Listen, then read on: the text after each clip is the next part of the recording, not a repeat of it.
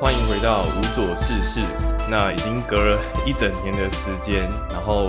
呃也没有什么样的更新。那我觉得去年也因为疫情的关系吧，让 Podcast 这个行业或这个平台呢变得很多人关注，那也很多人开始使用，然后并且观赏呢 Podcast 上面的节目。所以那个时候，我觉得我自己一直可能对于这种谈话性的东西也会有一种向往吧。然后根本来说，其实是不论透过什么形式，我也很希望透过自己的力量呢，跟自己的经历去影响别人，或带给别人一些帮助。所以我觉得一直以来也都没有放弃，呃 p o d c a s t 的这个形式。对，但是已经隔了一年的时间嘛，又会觉得说，嗯，为什么又再次重启？应该说。我觉得不可以说是重启，而是说我从来都没有放弃这件事情，也一直在想说什么样的形式是可以更有能见度的。那我觉得也面临一个状况，就是不论是脸书的改革，然后一些各种平台的调整，所以变成说，其实我要如何去推广自己这件事情啊？只用文字跟声音去推广自己啊，这件事情其实变得越来越困难，因为我相信不不仅只是这种文字跟声音，包含可能 YouTube 的影片。也因为更多的这种影集串流的平台，人们会其实根本上来说还是喜欢看这种更有气化、更精致的，然后更高成本的东西。对，所以它变得没有办法，人们不愿意花那么多时间去看这些哦，比较是单纯的文字啊，然后单纯的声音啊，它带给感官上的刺激其实没有想象中的那么多。所以也会想说，那实际上的话，我相信不论是我自己部落格的流量，以及呢，可能哦 p o d c a s t 的部分啊，就是想要做了一些不同的尝试，但的确它都没有得到一个很很好的能见度，所以嗯，也会进入一个犹豫，就是说，那我所创作的内容，它是不是能够被想要看到或可能会喜欢这些内容的听众或观众读者呢，去接收到？这会成为是我自己在制作题材上的两难这样子，因为我觉得毕竟身为创作者呢，我觉得还是有一部分是观众导向的，就是总不能说啊，因为观众哦这个明明就不喜欢或者说不能理解，但是我硬要把这个东西置入给他，那我觉得这样子的合作模式，或者说我很难成为让观众长期喜爱跟关注的这个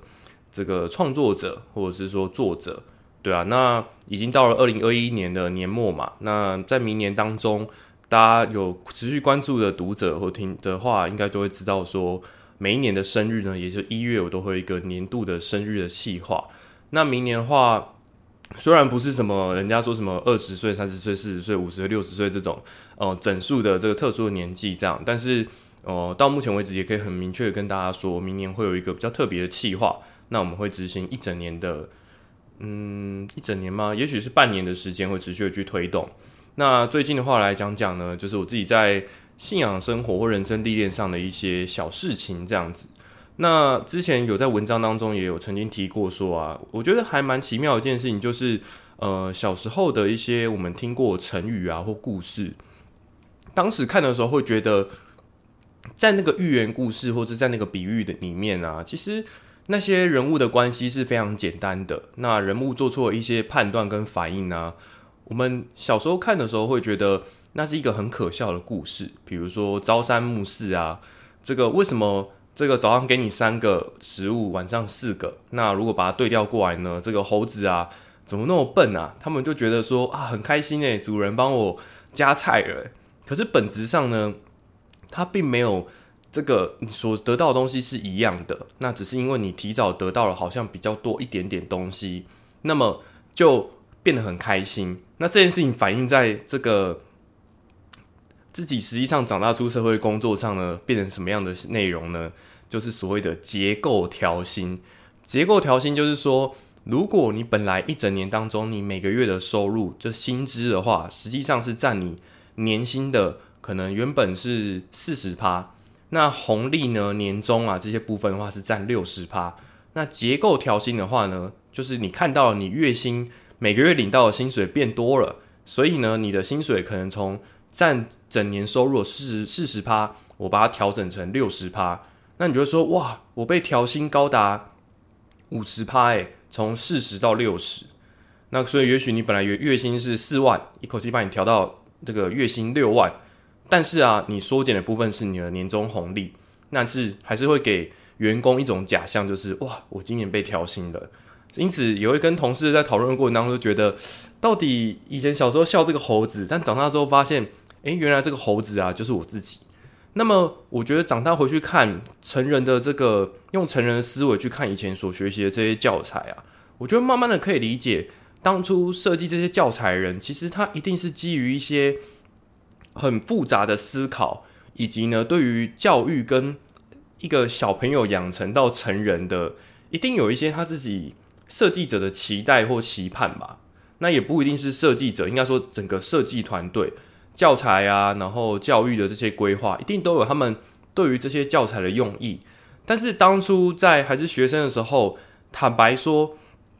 不太能理解为什么要学习那些内容。但是毕竟我自己对一些文学或者是故事性的东西，这些还是蛮吸引我的，所以这些东西也在我自己成长的过程当中留下很深刻的印象。因此，长大之后虽然不会再反复去接触这些东西，或接触的机会变得很少很少，但是不禁还是会在度过生活中突然想起来，然后突然弄懂啊，原来以前他所要表达的意思到底是什么？这样，对我就我觉得这是一个长大之后，然后一个蛮特别的体验吧。就是你不并不是说啊，我特别花时间去上了一个国文课，然后历史课。透过别人的分享之后啊，我才弄懂这件事情，而是一个你早就懂很久很久的事情。到了某一天的时候，你突然完全搞懂了，那是一个什么样的意思，或者说那一个故事里面他想要表达的核心价值是什么？然后，而且跟你的生活啊产生了共鸣。因此，我觉得这是一件让我觉得还蛮惊讶的事情。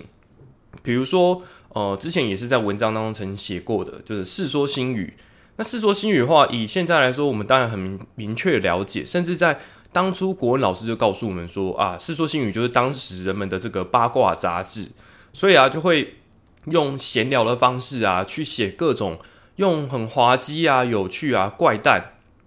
甚至是带有人身攻击的内容呢，都把它记录在里面。因此，我觉得还这个当初国文课本里面所选的教材啊，有很。经典的一个故事就是这个王蓝田石鸡子。那王蓝田石鸡子这个就是一个人吃鸡蛋啊。王蓝田这个人吃吃吃吃东西到后来，因为那个鸡蛋夹不起来，变得很生气啊，然后这个动作也很滑稽啊。然后这个王安石啊，最后这个文章最后呢，就写王安石批评他说：哇，如果以前的这个盛名的这个领导者啊，他们有这种王安这个王蓝田这种脾气的话，那还得了啊？就一定是 Q 港啊！一定是没出息啊！怎么他们想做的事情呢？可能都会失败，对吧？这种糟糕的个性真的是不可取。那长大之后，到底王仁田跟王这个王王佑军又是什么样的关系呢？啊，王刚才更正说错，王佑军应该是个王羲之。对，所以这两个人到底是什么关系呢？坦白讲，他们其实是在政治上的一些存在的一些竞争关系，甚至是以行政官来说，他们等于是隶属一个州底下的。两个不同的这个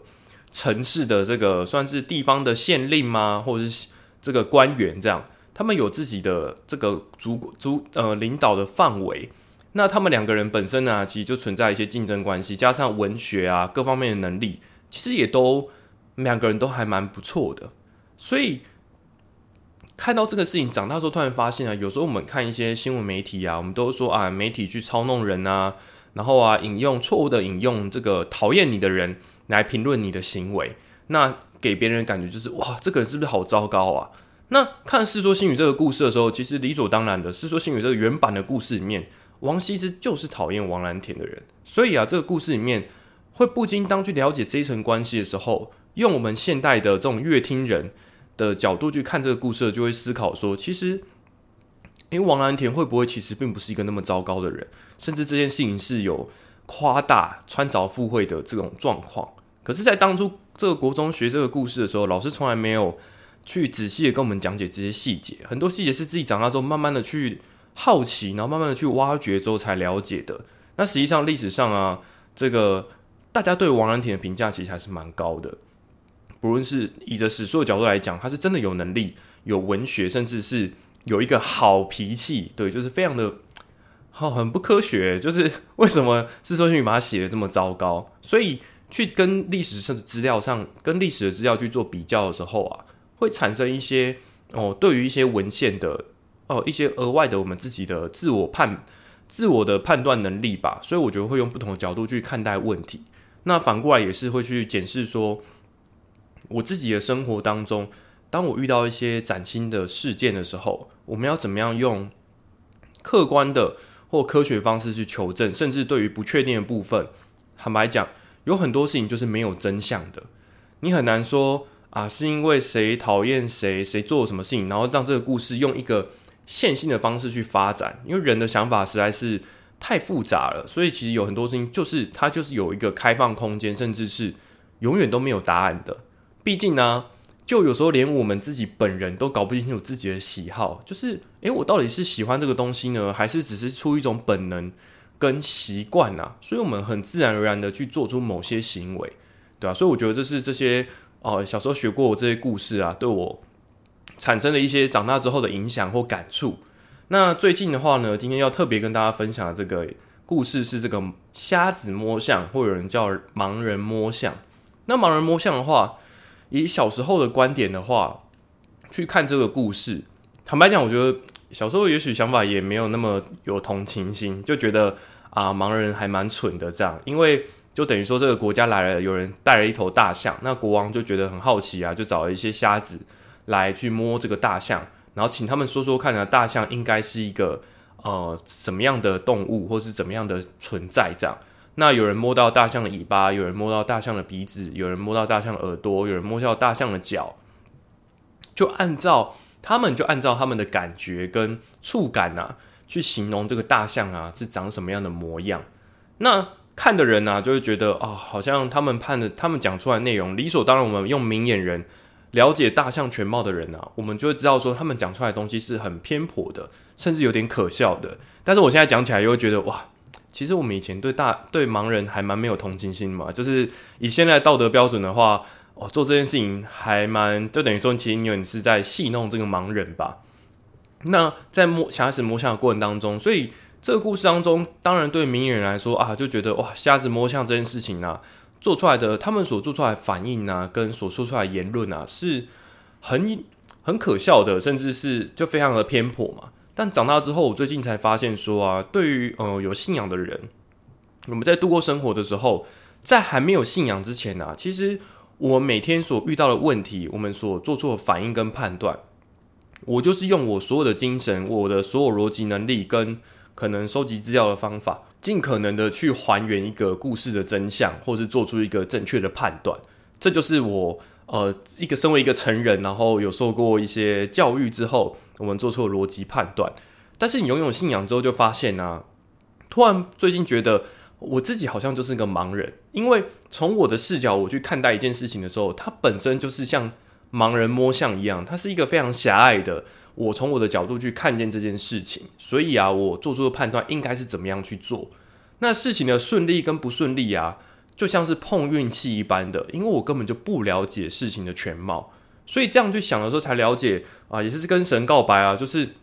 我，我有时候真的很真实的感受到说啊，原来真的就是像瞎子摸象一样，但是因为神是全知全能的，是以着。纵观的观点，不论是看着呃肉体世界的每一个人、事件跟条件，所有的环境去看，那也包含呢，可能跟灵魂啊、灵界啊一些可能我们看不到的世界啊，它背后是有更大的因果关系啊，在彼此左右的。所以在神的角度来看，这其实是件很轻松、再容易不过的事情了。但是一个明眼人要怎么去跟一个瞎子去说明这件事情呢？其实是。不太容易的，所以更多的时候在信仰当中，以着盲人的观点的话，要做的事情是去询问、去确认、去跟神说啊，这件事情到底要怎么样去做？那明眼人要怎么样去引导一个盲人呢？其实，因为以着说明的方式，用我们视觉看到的状况去跟盲人叙述说，那是一种什么样的感觉呢？其实这件事情也是嗯不太容易的，所以更多的时候，明眼人要做的事情是引导这个盲人呢去。做出啊，他可以去做的判断。所以啊，不知道大家有没有看过一个游戏，就是一个人是出嘴巴，然后看得到；那另外一个人呢，就是要出身体，可能背着他穿过障碍物啊等等的这种团康啊，或者这种默契游戏这样。那么其实很重要一个部分就是，他要按照这个盲人他目前的状况来引导他做出下一个动作是什么。所以想到这里的时候，就发现哇，其实盲人摸象这个故事是很深刻诶。我相信不仅只是信仰，有时候可能在生活当中，当我们能力不足，或者是我们有陷入在自己的主观里面的时候，我们也会可能事后去复盘整个故事的过程，或做事情发展的过程中，也会觉得哇，我当初是怎么，为什么我只看着一方的说法或很偏颇的内容，就轻易的做出判断呢？相信对于最近这种时事的发生啊，大家应该也蛮有感触的吧？有时候可能。呃，A 方面的论点啊，突然间先丢出来，而且一现在一丢出来就是什么网络的呃影音平台啊、社群啊，所有的人可以立刻蜂拥到他的平台去看他发表的声明，他发表影片啊，可能去批评另外一个人。但是等到三四天后啊，对方也反击说提出对他的证据跟他的观点的时候啊，整个网络的风向啊也就变来变去的。所以我觉得其实真实的生活当中也有很多这样子的事件。但是哦，回归到信仰上的立场来讲的时候，哦，我觉得哦，可能也是因为信仰更成熟了，也慢慢的了解啊，有很多事情是开始去反复、反复去思考，说我们要怎么样跟呃刚开始接触信仰的人去说明这件事情，变得哦，想要用更容易的。当我更了解一件事情的时候，我想要试着用更容易的方式去说明这个概念的过程当中，我自己也更了解哇，为什么我们需要神的动工。跟我们需要神的帮助，以及神想要帮助我们的心态是什么呢？因为对我自己来说，可能出现的时候也会有一种倔强跟不自在吧，就觉得一定要跟神拜托吗？这个事情我不能自己做吗？但是后来最近也是跟一些人讨论啊，就有些人也会说啊，可能我工作上不顺利啊，是做事情上不顺利，我不会想要去祷告。有些人就说我他不会想要去祷告，因为毕竟。我就是赶快的把我的时间砸进去，尽可能尽全力的去把这件事情做好，这就是我所能够付出的这个最大的努力。就有人的立立立场是这样，但是后来我自己体会到瞎子摸象这个故事的时候，我就会知道说，因为我看到的东西是很偏颇的，所以我为什么要要自己处于一个这么不利的状况下，然后还要硬要做出一个判断，对啊，那我觉得其实就会变得很危险。对啊，就像这个盲人一样，我突然间只摸到大象的大腿，我就说啊，他应该是什么状况？这个事情的全貌一定就是这个样子啊。那么换个这个角度去换位思考的时候啊，就会发现原来啊自己做出来反应啊，以着旁观者或以着圣上位的角度来看呢，这是一件很可笑的，就很好笑的事情。这样，所以我觉得这是第一个是哦，以着神的角度呢，他能够更全面的去看到问题。那我觉得第二个呢，是为什么要跟神祷告的原因是，我觉得神的心情是啊，希望让事情可以更顺利的被成就，也就是神是很乐意去帮助每一个人的。所以当人家愿意帮助你，真的很希望，而且是真的希望你的事业，然后你想要做的事情呢，可以变得更顺利。那这个时候，为什么有人说啊，我不要，我不要祷告，我不想要得到神的帮助？为什么神一定要跟神拜托？这样的话，我觉得。这样子的这个立场啊，其实是会反转过来的，就是觉得神是一个很 nice，然后很想要跟我们靠近的人，是啊，很很想跟我们靠近的神。所以为什么你不愿意去分享你的状况，然后呢，跟多一个人哇，多剩三位呢，可以跟你讨论之后，再去做出判断，然后事情又可以做得更好？那我觉得一定也是更有魅力吧，更吸引你啊，就让你值得我们这样子去持续的去投资这样。那当然呢，我觉得。讲这个，我觉得也不单纯只是一种说教，而是我觉得对我自己来说，真的，毕竟有信仰，可能也八年、九年、快十年的时间呐，一定也经历过很多啊，用自己的想法去做的，真的就做的很糟糕的事情。那也有真的得到神的灵感，很好讨论之后去做的事。但是在那个探索当下，我每一次我只能对这个事件做出哦复盘的时候，说出这件事情的优缺点啊，我做错什么。或者是意外的在神的引导下做对了什么，但是换到今天当中去看这个盲人摸象的时候，才了解到啊，原来事情就是这个状况啊，因为我自己太无知了，然后我自己呃眼界啊太狭隘了，所以呢只能看到这些，以着我自己的角度啊去看见问题而已，因此啊就做出了一个很伤害自己啊，然后甚至是。